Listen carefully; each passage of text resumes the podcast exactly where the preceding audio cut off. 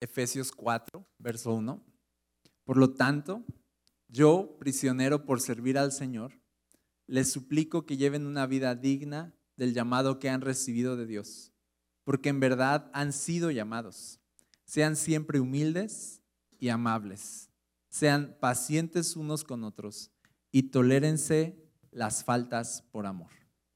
Voy a, hoy vamos a, a leer hasta ahí, ¿ok? A este mensaje le puse comportamiento real. ¿Están listos? Vamos a ver, hay muy poco que estudiar hoy, pero mucho que ver. Fíjate, empieza diciendo Pablo, les suplico, verso 1, que lleven una vida digna del llamado que han recibido de Dios, porque en verdad, dice, han sido llamados. Parece aquí que quiere recalcar que la palabra llamados. Parece Pablo que, que quiere recalcar no el comportamiento, ¿ok? Pablo no quiere recalcar el comportamiento, sino el llamado, ¿ok? Dice, han sido llamados, eso es lo que importa, ¿no? O sea, porque no, no, no, no es una exigencia de comportamiento aislada la que nos pide la Biblia, pórtense bien porque sí, ¿no? Sean buenos porque sí, ¿verdad? No nos pide la, la, la Biblia que nos adaptemos a una medida, de moralidad, ¿ok? Nada más porque sí, porque pues supongo que es bueno que nos portemos bien. No, no, no. Aquí Pablo está hablando de comportamiento con respecto a un llamado que tenemos, con respecto a la persona que nos llamó. ¿Ok? Está diciendo que esa persona que nos llamó, Cristo Jesús, es santo, eso está implícito, es, es santo y deberíamos comportarnos a la altura de su santidad. ¿Ok? Entonces, lo importante, fíjate, a veces buscamos con tanto empeño portarnos bien, ¿no? Cambiar nuestra conducta, pero no buscamos a Dios en sí. No perseguimos el parecernos a Jesús, sino perseguimos solamente cambiar, solamente portarnos mejor, moralidad hueca. Ahora, te voy a decir, moralidad hueca no sirve. Lo que sirve es sabernos llamados. Lo que sirve es saber ante quién respondemos, ¿ok? Eso es, eso es lo que sirve en nuestra alma. Ese es el peso eh, que nuestra alma nos va a llevar a cambiar siempre, ¿ok?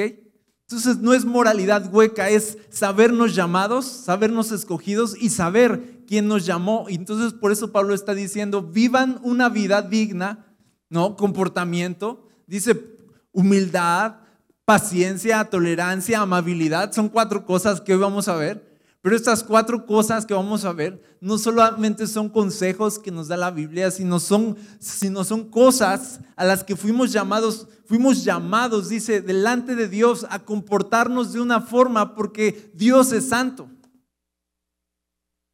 Y respondemos a Él, respondemos a, a su santidad, ¿ok? Entonces, fíjate, es muy importante entender que lo, que es nuestra vida cristiana, nuestro comportamiento, nuestras buenas obras parten primero de que fuimos llamados por Dios. ¿Ok? No estamos aquí porque hayamos decidido estar aquí, estamos aquí porque hemos sido llamados. Tú estás aquí hoy porque Dios te llamó. Tú dices, no, yo me bañé, yo me arreglé, yo quise venir. No. O sea, sí, pero no habrías querido venir si Dios no te hubiera llamado a venir. En verdad, como dicen, estamos los que tenemos que estar, ¿no? Para justificar todas las sillas vacías, ¿no?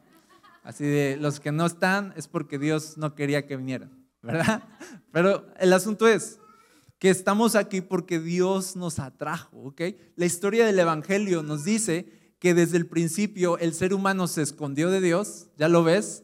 ¿Sí o no? Y que desde el principio Dios lo buscó desde el principio Dios lo llamó a venir a Él. La Biblia también dice, no, no es que nosotros hayamos amado a Dios, sino que Él nos amó a nosotros. No es que nosotros fuimos muy listos y dijimos, busquemos al Señor. No, Él nos buscó a nosotros. Él nos atrajo hacia Él mismo. Entonces, eso es lo que Pablo quiere resaltar aquí. Está buscando resaltar, en verdad han sido llamados.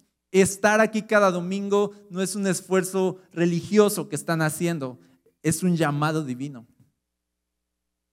¿Sí lo ves? Si fuera esfuerzo religioso, porque hay personas que, que asisten a la iglesia, leen su Biblia, oran por esfuerzo religioso. ¿Qué pasa? El esfuerzo no alcanza. ¿Ok? No sé cuántos se dieron cuenta de eso alguna vez. No, Dios, ahora sí te prometo que esto. Ahora sí ya voy a leer. Ahora sí voy a esto y lo, aquello y así de, ahora sí nada, dice Dios. O sea, no te alcanza tu esfuerzo religioso. No bases tu buen comportamiento en tu, en tu mérito en tu, en tu esfuerzo, ¿ok? Porque no alcanza, no es suficiente motivación, ¿ok? Dice Pablo, no, no, no, estás aquí por un llamado divino, ¿ok? Somos llamados, somos atraídos a Él y ahora estamos en casa y recuerden, lo vimos hace unos domingos, es como que Dios, el Rey, nos ha llamado a venir a, su mesa, a compartir aquí como familia un lugar, somos llamados a, a, su reino y entonces esa es la cuestión, de que hemos sido llamados a un reino, no a una religión. Hemos sido llamados a un reino y dice aquí, el rey los ha llamado a venir. Piénsalo así. ¿Qué, ¿Qué, harías tú si te llamaran una vez, ya no está la reina Victoria, va, pero, perdón, la, no, y la reina Victoria tampoco. Isabel, Isabel, no, menos, menos. Ya me, ya me voy a parar, dije, voy a, voy a descansar tantito, pues ya.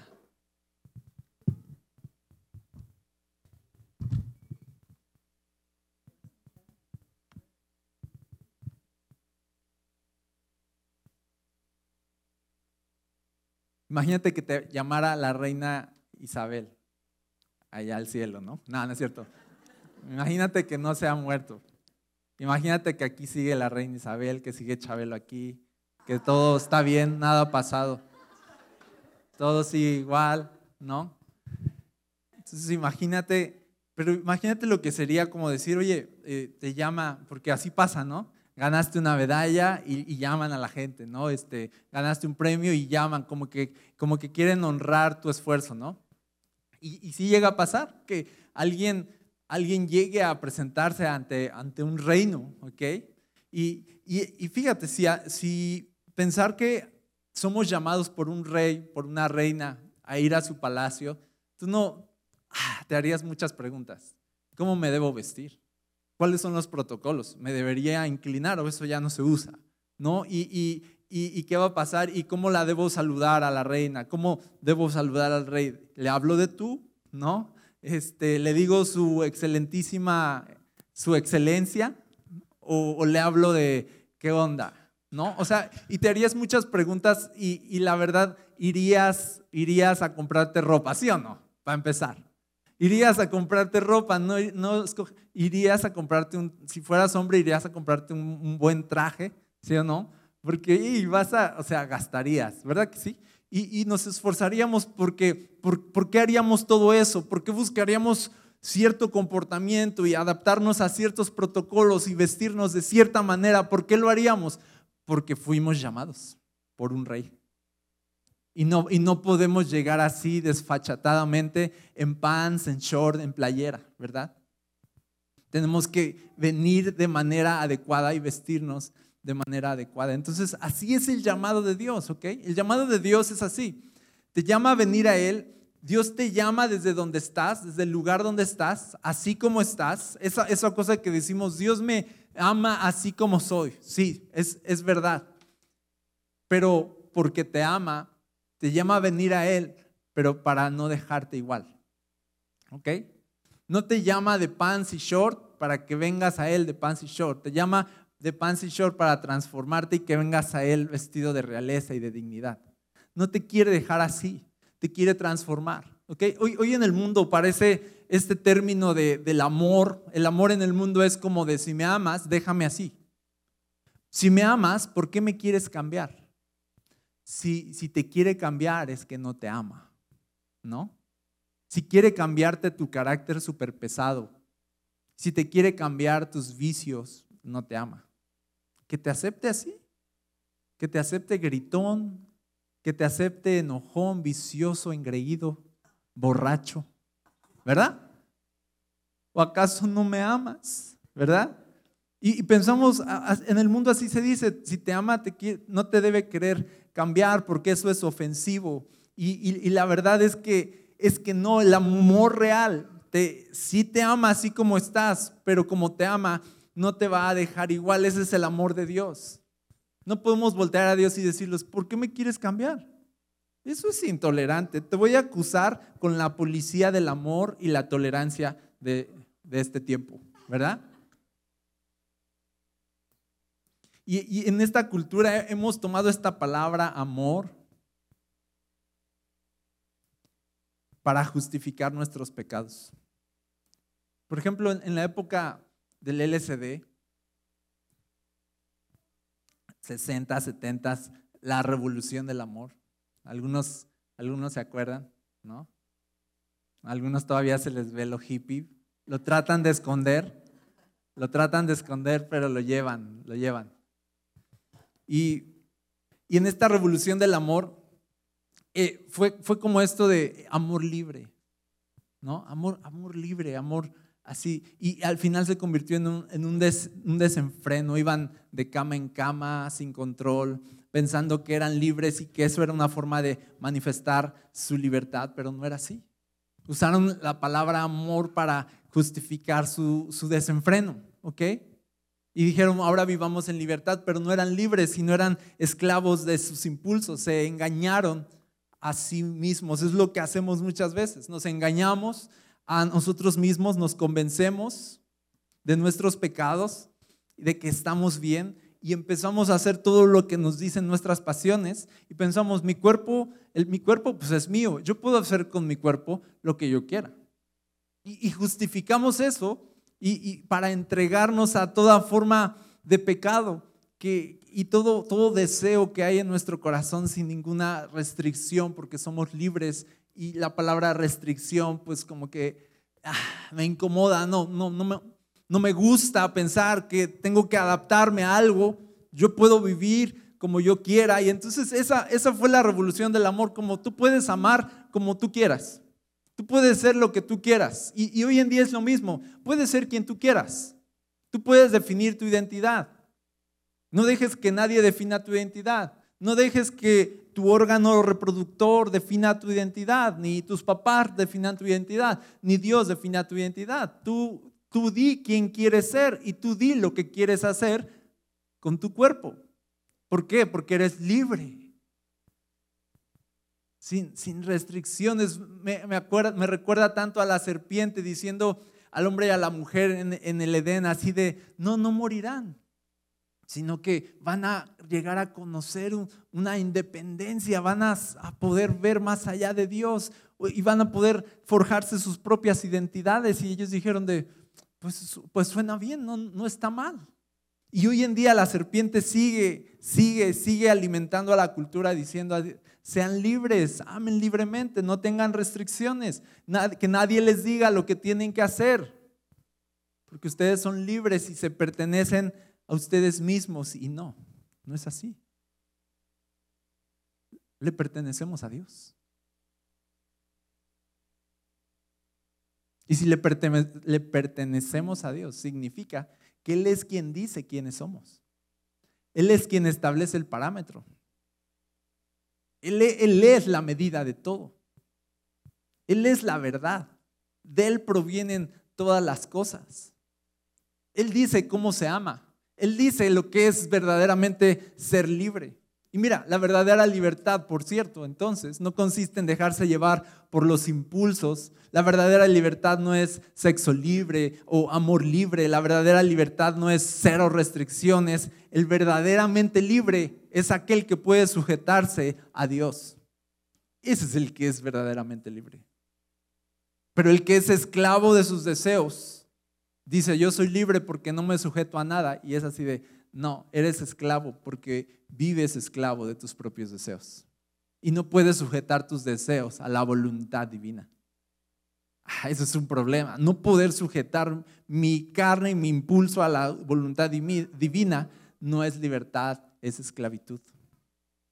El que puede decir no a la cultura rota del mundo, ese es el libre. Ese es el que es verdaderamente libre. Así que, fíjate, eh, les voy a dar algunas citas, perdón, no se las di al... Gálatas 5:13, está.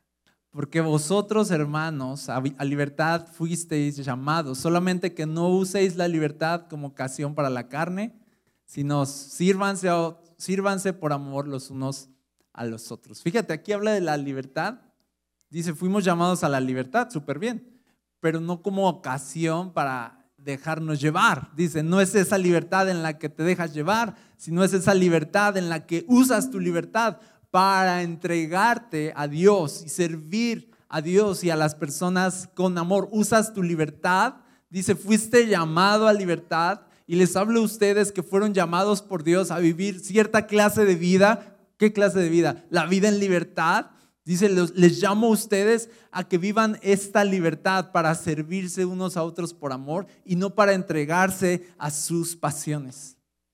¿Ok? Entonces, aquí, ¿por qué leo esto? Porque aquí Pablo está diciendo, ustedes fueron llamados a vivir una clase de vida para estar delante de un Dios que es santo. Y están llamados, y hay una obligación implícita, dice, en comportarnos a la altura de tal llamado, porque fuimos convocados por Él. ¿Ok? Entonces, si tú acaso quieres llegar vestido delante del rey de pants, de playera, ¿verdad que no te van a dejar pasar ver, a ver al rey? ¿Verdad que te, dirían así? ¿Por qué no te dejarían pasar de pants y playera a ver al rey? piénsalo, no es así de, pues, ¿por qué no? Porque, pues, qué naco, ¿no? O sea, no, es eso. Pues es un protocolo, pero, pero ¿por qué ese protocolo? Respeto. Ah, ¿Respeto a quién? Al rey por su autoridad entonces, si yo vengo de pants y playera, le estoy diciendo al rey, no tengo ningún respeto por quién seas, no me importa tu autoridad, no me interesa honrarte ni reconocerte. ¿No? Y, y al contrario, exijo de ti que me aceptes así, de pants y playera, y que tú seas quien me respete a mí. Ah, qué engreídos somos, ¿verdad? Así somos todo el tiempo con Dios. Dios nos dice, vivan a la altura del llamado que les he hecho y nosotros así de, no, tú acéptame así como yo soy. ¿Qué si quiero vivir así? ¿No? Y nos cuestionamos su autoridad y no vivimos a la altura de lo que Él nos está llamando a vivir. Ahora, vamos aterrizando aquí. Dice, otra vez Efesios 4, dice, Dice, les suplico que lleven una vida digna del llamado que han recibido de Dios, porque en verdad han, sido llamados. Y entonces ahora sí dice, sean siempre humildes, amables, siempre sean pacientes unos con otros y tolérense las faltas por amor. No es que la Biblia diga, sean humildes. la Biblia no arroja la instrucción sin arrojar la causa. ¿Ok? Es más, tú vas a encontrar a Dios diciendo, sean santos porque yo soy santo. No dice, sean santos porque yo digo. Así, así decimos los papás. Recoge eso porque yo lo digo. Dios no es porque yo lo digo, es porque yo soy santo. ¿Ok? Recoge eso porque yo soy santo. Sé humilde porque yo soy santo. Entonces mi llamamiento no es hacer humilde porque sí, porque si así fuera, la pregunta sería de ¿por qué debo ser humilde? ¿Quién establece tal parámetro? Yo puedo ser quien quiera ser y sí, puedes ser quien quiera ser, si quieres, pero eso no es correcto porque no te perteneces a, a ti mismo, le perteneces a Dios. Toda la vida que corre por tus venas le pertenece a Él. Así que no, no podemos solamente responder a nosotros mismos, tenemos que responder a aquel a quien nos creó, ¿ok? Y entonces no es lo que la Biblia dice, han sido llamados a ser humildes, sino, está diciendo, han sido llamados a venir a Cristo para ser suyos por siempre. Por tanto, dice, sean humildes. No es una moral hueca, sino es una respuesta apropiada a la santidad de Cristo y a su amor por nosotros. Qué diferente, ¿verdad? Porque el mensaje de pórtate bien y haz cambios está en todos lados. Pero el mensaje de sé santo porque yo soy santo solo está en Jesús. Y estamos llamados a vivir a la altura de un llamado, no a la altura de una moral. A la altura de alguien que es santo. Ahora, fíjate, algunos han escuchado esta historia, no sé si la conté aquí, si no, pues ya la voy a repetir, pero siento que no, la conté en un grupo. Pero frente a nuestra casa, casa de ustedes, de nada. Y ahí tenemos una vecina que ama pues, a los perros, al parecer. Entonces, pues les da, les da comida a los perros callejeros, ¿no? Y hay mm, tres perros, en realidad cuatro, pero uno ya, ya, es, ya, ya entra a la casa, para que me entiendan. Pero son tres perros callejeros, ¿ok? Que ahí andan y de pronto pues empezaron a llegar, a llegar, ¿no?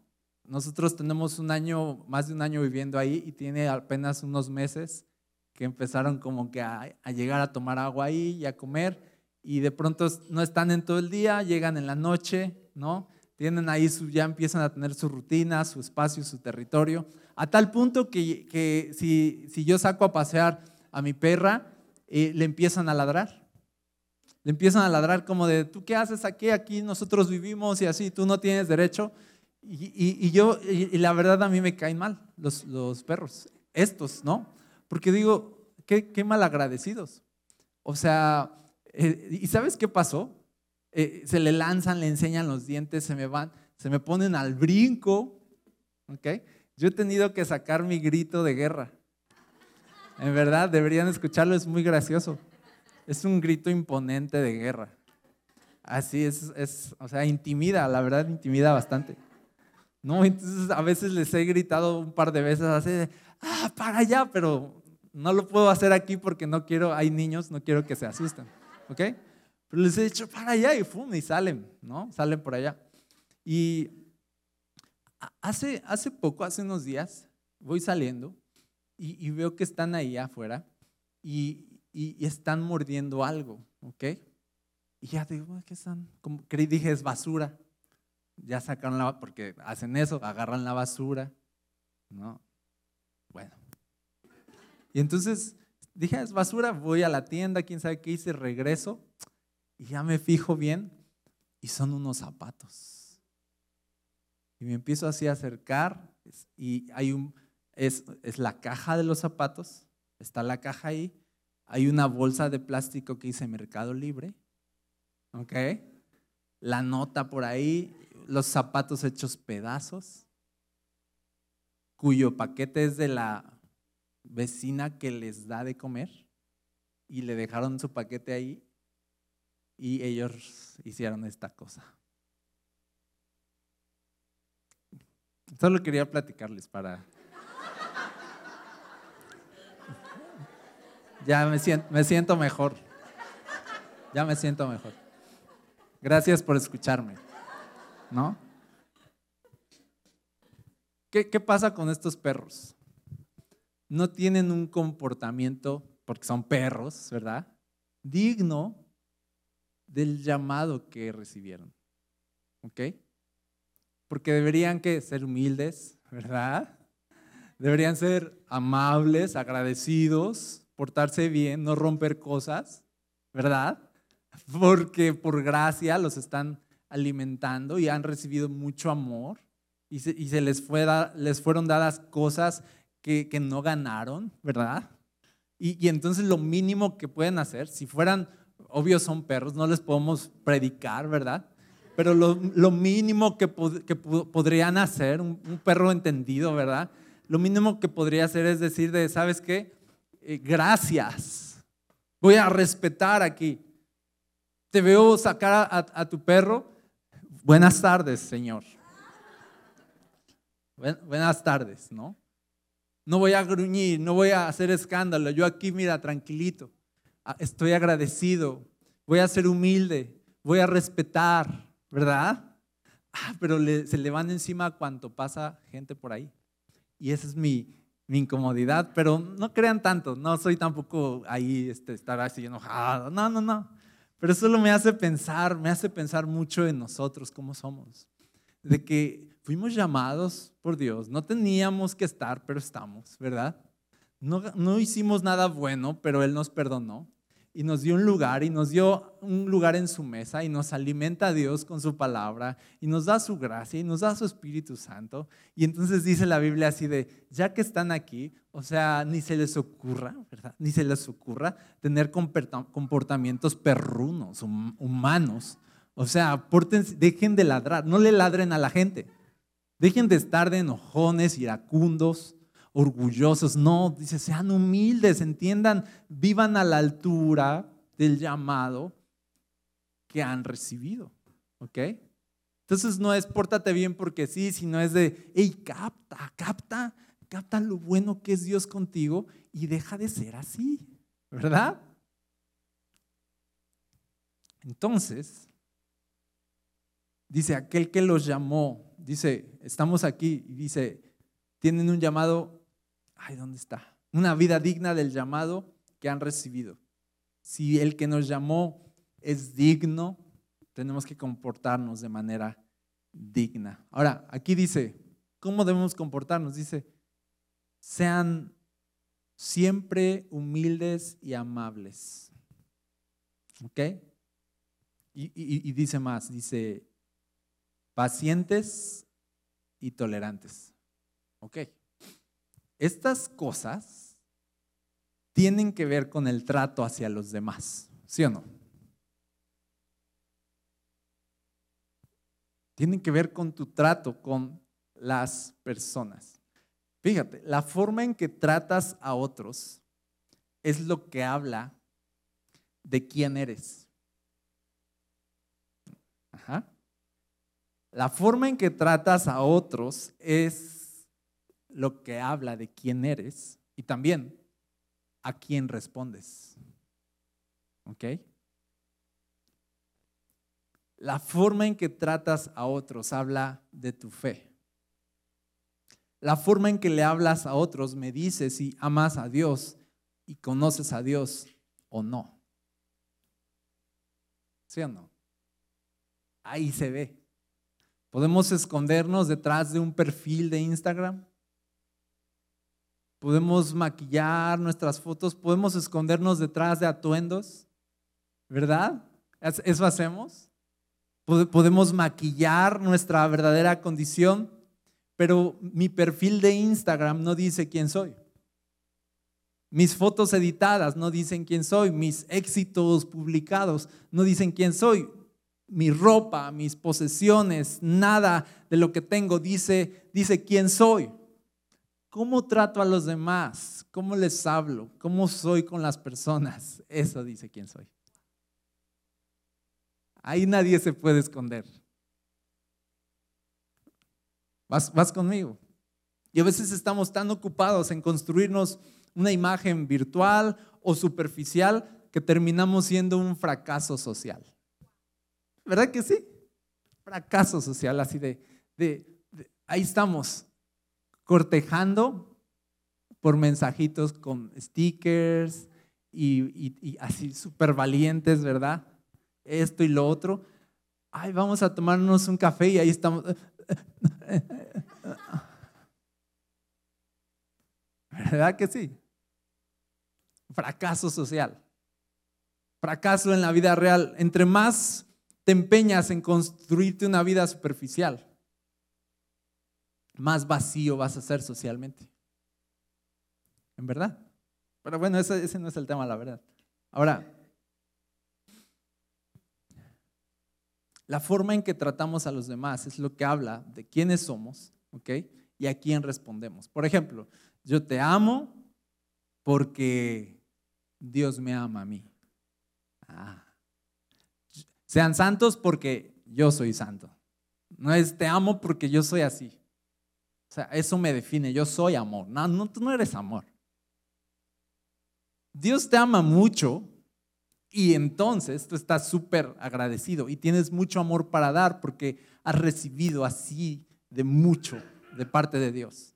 ¿Ok? Entonces la Biblia dice, tú amas a los demás, puedes amar a los demás porque has conocido el amor de Dios. Incluso dice, el que no ama no ha conocido a Dios porque Dios es amor. O sea que no hay forma de realmente amarnos de manera pura, de manera genuina, sin Dios en nosotros, sin conocer el amor de Dios en nosotros. Yo te perdono porque Dios me perdonó a mí. Por, e, eso te perdono, porque estoy de alguna forma obligado, ¿ok?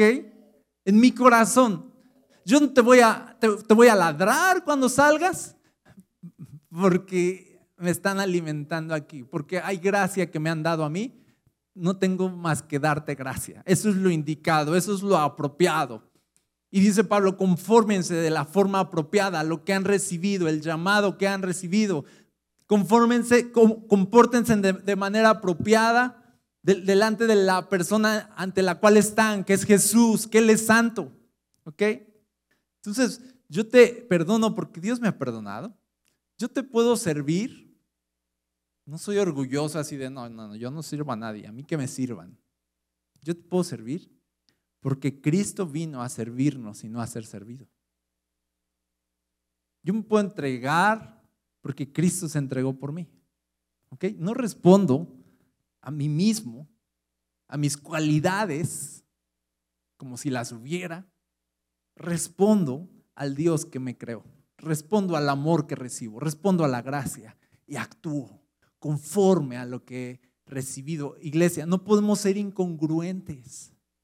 No podemos ser incongruentes. Nuestra fe no puede ser de yo creo que Dios me ama, yo creo que Dios me perdona y después estar aquí en la iglesia, sí, Dios me perdona, Dios me ama, Dios me sirve y después y después salir a la calle. ¿Ok?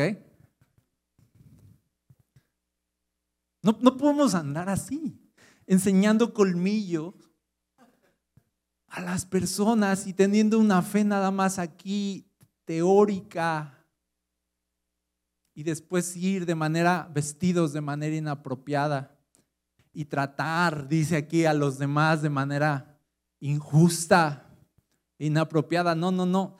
Si tú fuiste amado y perdonado, si Dios te toleró tus pecados, tienes que ser tolerante. Si Dios es paciente contigo, tienes que ser paciente con los demás. Entonces dice aquí, sean humildes, sean amables, sean pacientes, sean tolerantes, porque en todo, en todo esto estamos manifestando nuestra fe y en quién creemos. Y estamos manifestando también lo que nos ha sido dado. Y en gratitud a lo que nos ha sido dado, respondemos. Esa es la vida digna. Ese es el comportamiento real, de realeza, al que fuimos llamados a vivir. Hace un rato leíamos Primera de Pedro. Se los voy a leer. Chequen, no, lo, no, se aflijan, se los voy a leer. Chequen. Perdón, es que nos fuimos derechito, ya no, ya no hicimos pausa. Dice, Primera de Pedro 3, dice que la belleza de ustedes no sea la externa.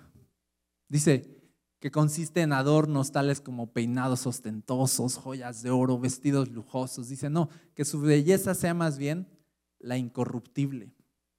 Dice, la que procede de lo íntimo del corazón y que consiste en un espíritu suave y apacible. Dice, esta sí que tiene mucho valor delante de Dios. ¿Qué? Esta belleza, dice.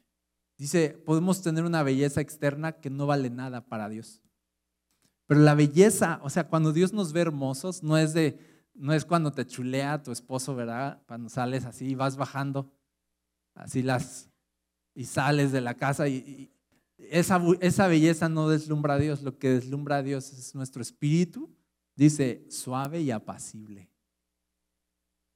Fíjate que no dice tu inteligencia,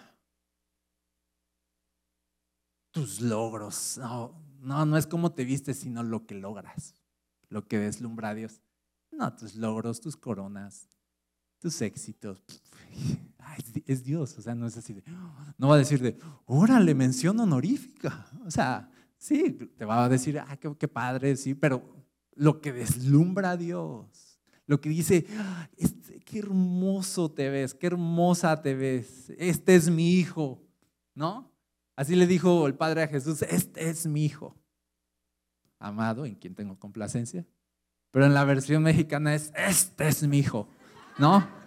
Es orgullo de, este es, este es mi hijo, o sea, chéquenlo, o sea, estoy orgulloso de él. ¿Por qué? ¿Cómo era Jesús? Dice aquí, suave y apacible. ¿Qué dice la Biblia de Jesús? Jesús dice, aprendan de mí que soy manso y humilde de corazón. ¿Qué pidió Jesús que aprendiéramos de él? Aprendan de mí, hagan, hagan milagros. Si los hacemos, ¿verdad? Pero aprendan de mí, chequen, multipliquen la comida. No, aprendan de mi carácter, de quién soy. ¿Y cómo eres? Soy manso, soy humilde. Dice, aprendan de eso. Eso es la belleza que vale. Eso es lo que Dios quiere ver en nosotros.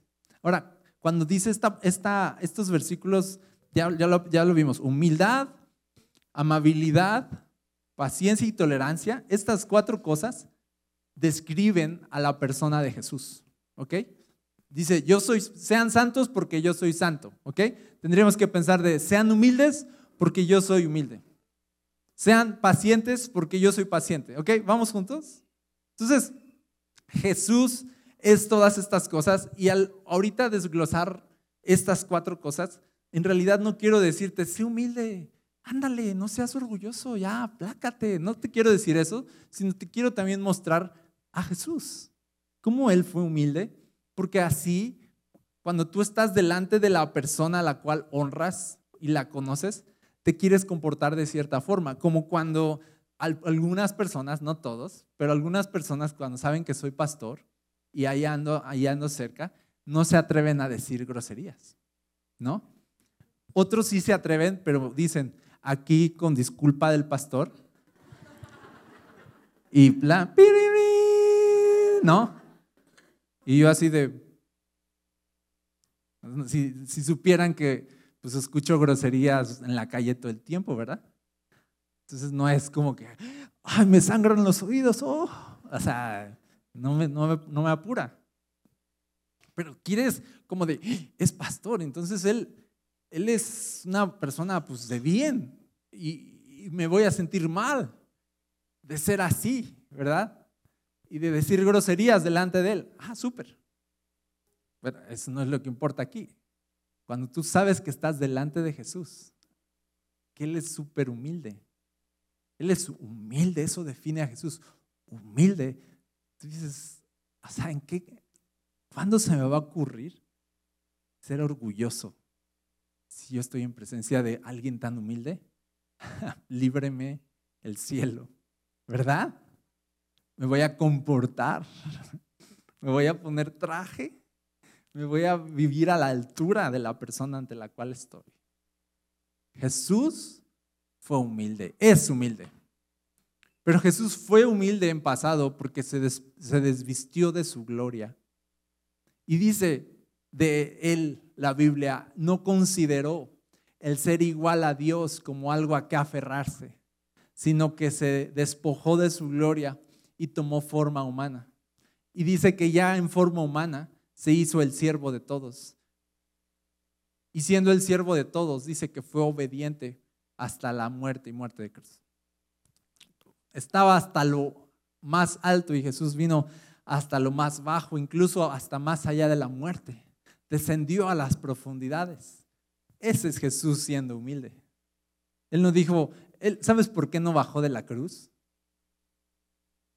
no, por humildad. La gente le decía, a ver, si eres el Hijo de Dios, si de verdad eres tan importante y poderoso como dices ser, pues bájate de la cruz. El diablo le dijo, si eres el Hijo de Dios, a ver, convierte estas piedras en pan. Y todo el tiempo a Jesús lo retaban de, demuestra quién eres. Y Jesús en su humildad no le importaba y no le importa demostrar quién es. Porque cuando tú ya sabes quién eres delante del Padre, no te importa la aprobación humana ni demostrar nada. Aquellos humildes son los que se, conforman o se contentan más bien con la aprobación de Dios. No, andan comprando aprobación de todos. Esa humildad la tuvo Jesús. Y, y, Jesús dice, fue obediente, se sometió en humildad a Dios.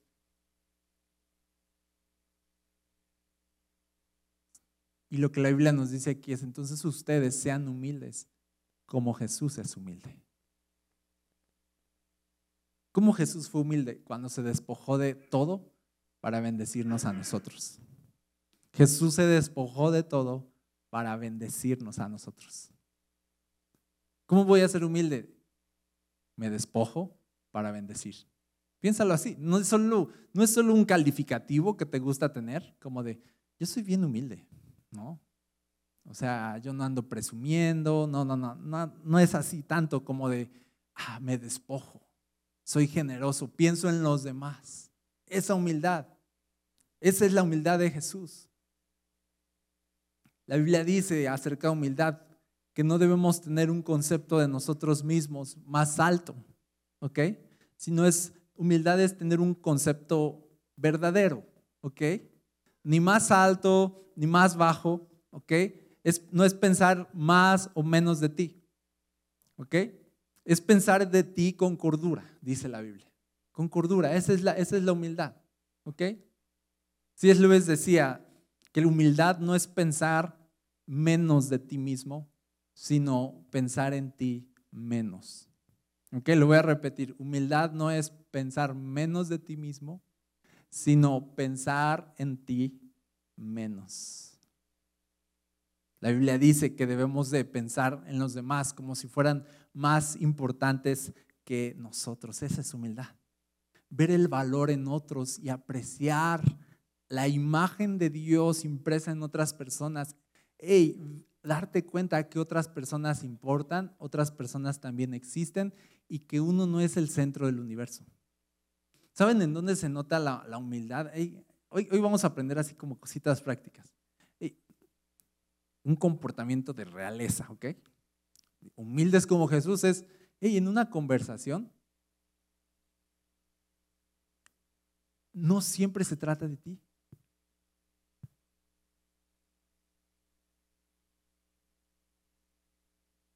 Piénsalo. No siempre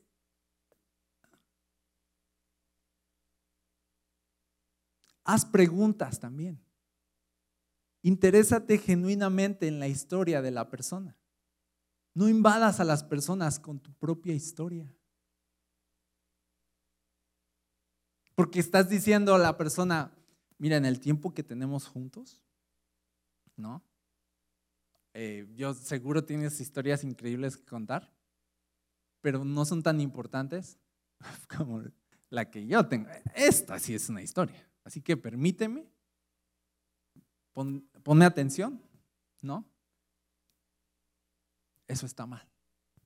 Tenemos que aprender a hacer preguntas e interesarnos, es decir, de, ¿y a ti qué te gusta? ¿Y por qué te... Y, oye, y, de tu vida esto, y conversaciones en las que la persona más importante sea la que tienes frente a ti.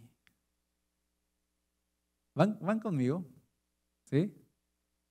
No codes a nadie, o sea, esto es, esto es para mí. ¿No? Porque eso es vivir. Eso es vivir en humildad. ¿Ok? Ahora, todo esto, una persona humilde es una persona que sabe en presencia de quién está. Estoy en presencia de Dios, no puedo no ser humilde. Voy a pensar en los demás, voy a interesarme en los demás, voy a bendecir a los demás. ¿Vamos juntos? Yo no soy lo más importante. Yo no soy, mi historia no es la más importante. Mi opinión no es la más importante. ¿Qué les parece eso? Bueno, avancemos. Amables, me gusta esta. Sean amables, dice.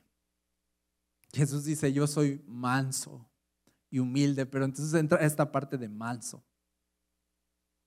Esta, parte de manso es como esta persona, si tú buscas el significado de manso con respecto a un animal que dicen, no, es, es bien manso. ¿Cómo es un animal manso? Es, es, un, es un animal eh, que no es agresivo, no es agresivo, es, es sociable, ¿ok? Deja que se acerquen a él. Y escucha esto, se deja acariciar. Ahí está la mansedumbre, se deja acariciar. Ah, manso, dice. Es, una persona sencilla. Es una persona que no está sembrando conflictos a donde va.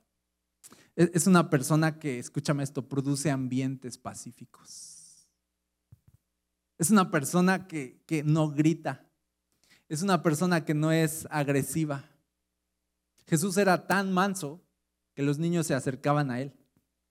Aun cuando culturalmente los niños sabían que debían respetar y guardar cierta distancia con los rabinos, en verdad, un niño veía a un rabino y era así de, ah, el rabino, ¿no? O sea, se va a enojar. Y por cierto, los discípulos ahuyentaban a los niños de Jesús, de no, no lo molesten, háganse, para allá. Así le, y entonces ellos, ellos creían que Jesús los iba a felicitar, como de, de mira Jesús, estamos echando a los niños para que no se te acerquen, ¿verdad? Pensaban, pensaban, eso está bien porque tú eres pues, un rabino, persona respetable. Pero Jesús era tan manso que los niños se le acercaban. ¿Te das cuenta de eso? ¿Es tan atractiva la mansedumbre? No era una persona, eh, fíjate, no era una persona con la que no querías estar. Qué feo es eso. Ser la persona con la que no quiere nadie estar. Ser la persona que preguntan de la fiesta, oye, pero ¿va a ir el Alfredo? No, pues sí, ni modo de no invitarlo. Ah, bueno. No, o sea, qué feo eso, ¿verdad? Que existe. Qué, feo ser la... Y dice la Biblia, no, sean mansos, sean llevaderos, sean pacíficos, no sean gritones, que no los conozcan por su agresividad. Nos gusta que nos conozcan aquí en México como una persona con la que nadie se puede meter. Eso es de secundaria, eso es de primaria. Ya pasó, ya. Ya no eres el bully, ya no te tienes que proteger de nadie. Ya puedes ser manso, ¿ok? Ya puedes esconder los colmillos, ya no pasa nada. ¿Verdad? Eras un niño asustado, ¿ok? Y tenías que ser conocido por agresivo, ya no. ¿Ok? Y, se queda esta cultura en nuestro ser de, de, no, conmigo nadie se mete. Y es así de, eso es penoso. Qué penoso es que la gente nos tenga miedo. Otra vez, somos los perros de ahí ladrando que hacen que la gente ya sabe y elija ir a pasear a su perro a otro lado. Pero dice la Biblia, no sean mansos porque Jesús es manso. Estás en presencia del rey, el rey que es manso. Así que sea amable, cuida tu tono, ¿ok? Hey, en casa, familias, en casa, Dios quiere habitar con su presencia en tu, en tu hogar. ¿Ok? Pero debes cuidar lo que sucede en tu hogar. Leíamos primera de Pedro, tu manera de tratar a tu esposa puede obstruir tu oración y tu relación con Dios. Tu manera de tratar y hablarle a tu esposo sin respeto ¿qué crees que va a ser en el ambiente? Nos comportamos con agresividad y sin honor, ¿qué va a haber en el ambiente de nuestro hogar? Pero dice la Biblia, no, ustedes sean santos, sean santos como Dios es santo, sean mansos como Dios es manso. Entonces una persona mansa es alguien que sabe en presencia de quién está. Si tú sabes que estás ante presencia, ante la presencia de Jesús, Tú no vas a querer tratar mal a nadie ni insultar a nadie. Hey, acostúmbrate a no insultar. No todo tienes que calificar a la gente lo que hace. Voy a poner un ejemplo. Alguien dejó aquí su, su café en el piso. ¿Ok? Este es un ejemplo serio. Va a sonar así de, ay, ya qué payas. Pero es serio. Dejo su café en el piso. Ay, gente cochina. Calificando todo.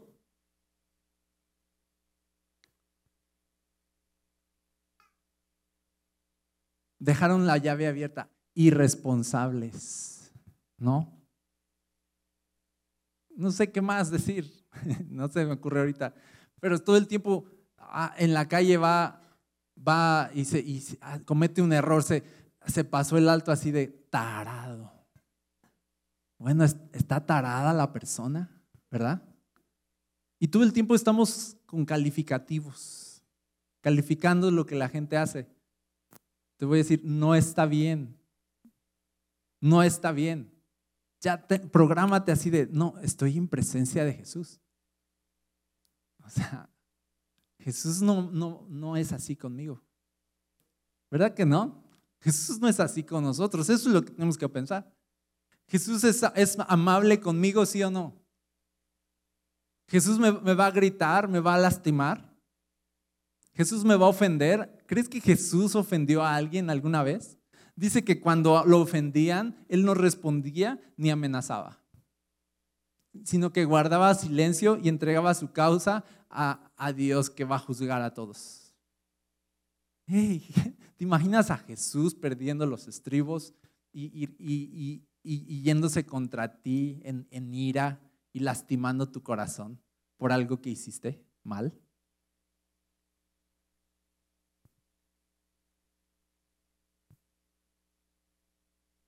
Jesús no es de calificativos. Jesús no va, no va, a venir y decir, eres un descuidado, irresponsable, eres un puerco, eres no sé qué, eres aquello. Eso es demoníaco. Venir con calificativos es demoníaco por muchas razones. No nos estamos comportando con mansedumbre, sino estamos dando vuelo a nuestra ira, a nuestro enojo. Y dice la Biblia que en nuestro enojo no se produce la justicia de Dios. Pensamos que estamos haciendo justicia, pero tu enojo lo que está haciendo es un caos. Así que seamos mansos, ¿ok? Y aquí nos podríamos seguir. Pero quédense con lo, cada quien quédese con lo suyo, ¿ok? No más calificativos, no siembro conflictos, no ofender, no gritar, no empujar, ¿verdad? ok. Luego dice, sean pacientes. Fíjate, Romanos 2.4 Dice, ¿no ves que desprecias las riquezas de la bondad de Dios, de su tolerancia y de su paciencia, al no reconocer que su bondad quiere llevarte al arrepentimiento? Me gusta esta cita porque habla de, las tres cualidades que estamos viendo aquí, al menos tres. Habla de tolerancia, habla de paciencia y habla de bondad. Dice Dios, dice es rico en estas cosas. Es rico en bondad, tolerancia y paciencia. Y dice, y Dios es así con nosotros. Está diciendo, no es Dios así nada más eh, aislado, sino que tolerancia, bondad y paciencia se manifiestan también hacia nosotros. Dice, porque esa tolerancia, bondad y paciencia Dios la usa para llevarte al arrepentimiento. Para, dice aquí, para que abandones tu pecado. ¿Ok?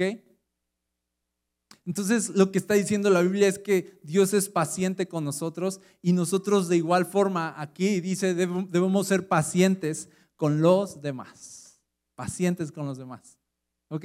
Y, mira, todas estas cosas eh, yo lo he visto, iglesia, de verdad lo, he visto. ¿Cómo, cómo, cómo podemos eh, ser cristianos de palabra, pero no de acción? Y, poder decir, sí, dice la Biblia que hay que ser pacientes. Y luego lo agarramos de chiste así de, ya ves que dijo el pastor ser paciente, pero ay, no, yo me desespero mucho. ¿No? Y es así de, no, no, entonces, ¿qué estoy haciendo aquí, verdad? Perdiendo el tiempo. Pues no. Me gustaría pensar, no los, no los estoy regañando, pero me gustaría pensar que nos quedamos así de, ah, ya basta, ¿verdad? Ya basta de mí, de mi actitud. sea, ya basta de conformarme con así he sido siempre y así seré y que me aguanten. ¿Para qué se casó conmigo? Que me aguante, que me ame así. Y nos conformamos a ciertos comportamientos y decimos, yo no soy, yo soy cero paciente. Y es así de, ¿en qué, en qué momento, en qué momento nos acomodamos en actitudes incorrectas? Ay, no, a mí me gusta short. Ay, no, yo corbata no. Dice la Biblia, no, estás delante del rey. Vístete de humildad. Vístete de mansedumbre, vístete de paciencia porque Él es paciente. Te ves mal ladrándole a la gente al, segundo, ¿verdad? Te ves, te ves mal comportándote así. Entonces tienes que pensar, cada vez que quieras perder los estribos, tú tienes que pensar esto, ¿así es Dios conmigo? Hey, no, Dios nos ha esperado, dice, sus riquezas de paciencia, dice, y hacen que hoy estemos aquí vivos a pesar de que merecemos la misma muerte, ¿sí o no? Pero las riquezas de paciencia de Dios nos tienen aquí de pie todavía, ¿sí o no? Tiene tiempo que Dios ya nos tendría que haber destruido, ¿verdad que sí? Pero la riqueza de su paciencia hace que sigamos aquí. ¿Ok? No creas que, no creamos que somos grandes personas y que Dios dice así de, ah, qué increíble. O sea, no. Dios tiene que ser muy paciente con nosotros y tienes que pensar, porque yo sé y tú sabes, todos sabemos cuando, cuando hacemos lo que no debemos, cuando caemos, cuando nos desviamos. ¿Sí o no? ¿Y, y qué ha pasado? Dios es bueno. ¿Qué pasa cuando te has alejado de Dios o de la iglesia por años? ¿Qué, pasó? Dios fue bueno. ¿Verdad que sí? Ay, ¿cuánto tiempo te esperó? No, pues sí, la verdad me esperó cinco años, ¿no? Nos espera bastante. Si Dios te espera cinco años, no te desesperes en cinco minutos. Porque no es un comportamiento digno de un Dios tan paciente contigo. Vamos juntos. Paciencia, paciencia, paciencia.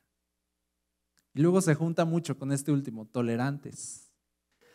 Tolerantes, dice, tolérense las faltas unos de otros, dice. Tolérense las faltas por amor. Me, gusta eso. Tolérense las faltas por amor. Hay cosas que Dios tolera en amor. Ejemplo, Dios toleró que por siglos su pueblo y la gente de su pueblo tuviera, los hombres tuvieran dos, tres, cien, mil esposas. ¿No? Ahí te hablan Salomón, ¿no? Ahí te hablan. En el cielo están, ahí te hablan Salomón.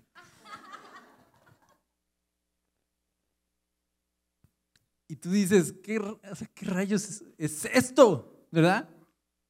Te voy a decir, tolerancia. Dios dice claramente, cuando Jesús llega es cuando ya dice las cosas como son. ¿Ok? Y ya dice, a ver, Dios lo que estaba haciendo era tolerarles su ignorancia. Pero en el principio no fue así, dice. ¿Te acuerdan? En el principio era de, y los dos eran una sola carne y párale de contar. Pero por la dureza de su corazón, dice, pues Dios los dejó. Nunca fue la intención que tuviéramos 100 esposas, aunque esté en la Biblia. No debes decir, ah, está en la Biblia, está bien. No, no, no, no, está mal. Dios fue tolerante. Dios fue muy tolerante. Ahí, ahí hay un ejemplo de tolerancia. Yo pienso esto, Dios tolera, pienso, Pienso, ¿qué tolera de esta generación Dios? Pienso, a ver, échenle, ustedes solitos mátense. Así de, mira a Dios a esta generación y qué dice Dios, ah, no, no está bien, pero se las voy a dejar. Voy a tolerarlo. ¿Ok? Bueno, no quieren, yo se los voy a decir. Dios, Dios tolera que tengamos redes sociales. La verdad.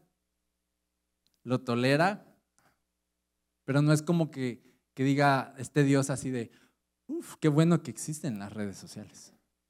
Gracias a Dios que lo descubrieron. Dios bendiga a Mark Zuckerberg. No sé si se llama. No, o sea, de, no, o sea, es así de, ah, ¿no? Yo, veo a Los Ángeles a veces ya sin trabajo. ¿no? Ahí están según para nuestra protección, ayudarnos a vencer y están así con, antes, ¿verdad? Estaban con sus espadas así desenvainadas y mientras tú estabas orando y buscando de Dios, por favor, ayúdame a, cambiar, ¿verdad? Y, ahora nada más nos, yo me imagino a los ángeles así de, que están viendo cómo estamos en el celular. Y ya empiezan a platicar entre ellos así de, ¿cómo te va con tu mano? ¿No? Así de, pues ya sabes, en redes, en redes sociales. Sin actividad por aquí, 04, cambio, ¿no? Sin actividad. Nada que defender, nada que hacer. No hay oraciones, ¿no? No hay ayuno, no hay búsqueda. Y Dios, Dios tolera eso. La verdad lo tolera. Dios nos tolera un buen de cosas tontas que hacemos. ¿Verdad que sí? Dios es, dice aquí la Biblia, sean tolerantes porque Dios ha sido tolerantes, ha sido tolerante con sus fallas. Dice, tolérense las faltas por amor. Ahora esto, con esto ya voy terminando, si me puede, puede pasar la banda, por favor.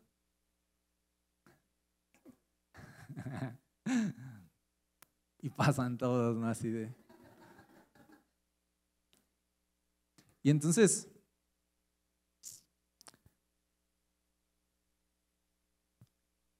hoy esa palabra tolerar como que nos confunde, ¿verdad? Porque hoy todo es la palabra del siglo, ¿verdad? Tolerancia. Se le pueden bajar un poquito a, a esa, gracias. No, no, no permito eso, no, no, no, no. ok tolerancia, ¿no? Esa es, nuestra palabra, la palabra favorita, ¿no? Como de ya ven, la Biblia dice que toleremos. Ok, déjenme aclarar algunas cosas. Tolerar fallas, ok, no es lo mismo que celebrarlas.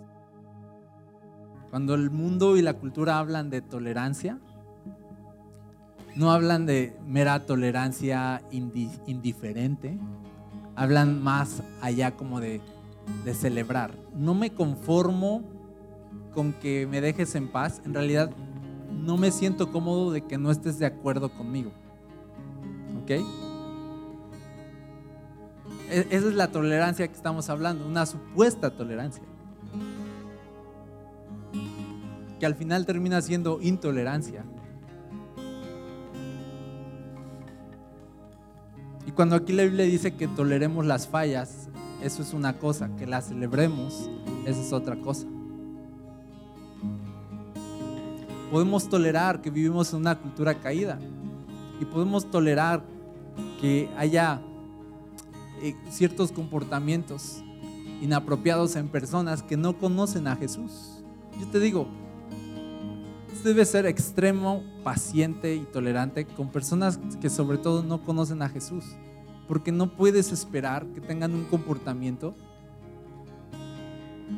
¿verdad? No puedes exigir que tengan una manera de pensar correcta o tengan una actitud correcta si no conocen a Dios. Puedes esperar que te van a ofender, que te van a gritar. Puedes esperar que te pueden lastimar. Puedes esperar muchas cosas malas de personas que no conocen a Dios. Y ahí es donde la Biblia dice, puedes, debes ser tolerante, ¿ok? No te impacientes cuando sufres a causa de otros. No despiertes en ira o deseos de venganza. ¿Ok? Dice por eso, ora por tus enemigos, pon la otra mejilla, ¿verdad? Sé manso, sé humilde, sé paciente, sé tolerante. Pero una cosa es tolerar las fallas y otra cosa es celebrarlas. Cuando yo entro al cuarto de mis hijos y veo ropa tirada, no me gusta eso. ¿Ok? No me gusta eso, no, no sonrío. No veo la ropa tirada y digo, ah, mis amores. Y la, y la recojo así de, cómo los amo, ¿verdad? O sea, no. O sea, cuando entro y veo ropa tirada, no me gusta, no me hace, no me hace reír. Pero lo que no me gusta es, es la ropa tirada. No me gusta el desorden. Pero veo a mis hijos y los amo. ¿Ok? Los amo y tolero por amor que se equivoquen.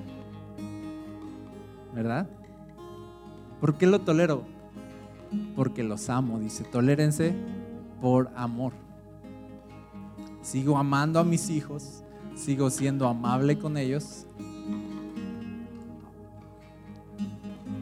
y los tolero, pero no celebro la ropa tirada. ¿Ok? Ese es otro tema, después hablamos de, de padres e hijos, ¿ok? Y así Dios, Dios por amor nos ama, es paciente con nosotros, nos espera, nos perdona, nos aguanta muchos berrinches. Por amor nos tiene aquí de pie, ¿ok? Por pura gracia, porque Él es así de grande y así de rico en paciencia, amabilidad y tolerancia, ¿ok?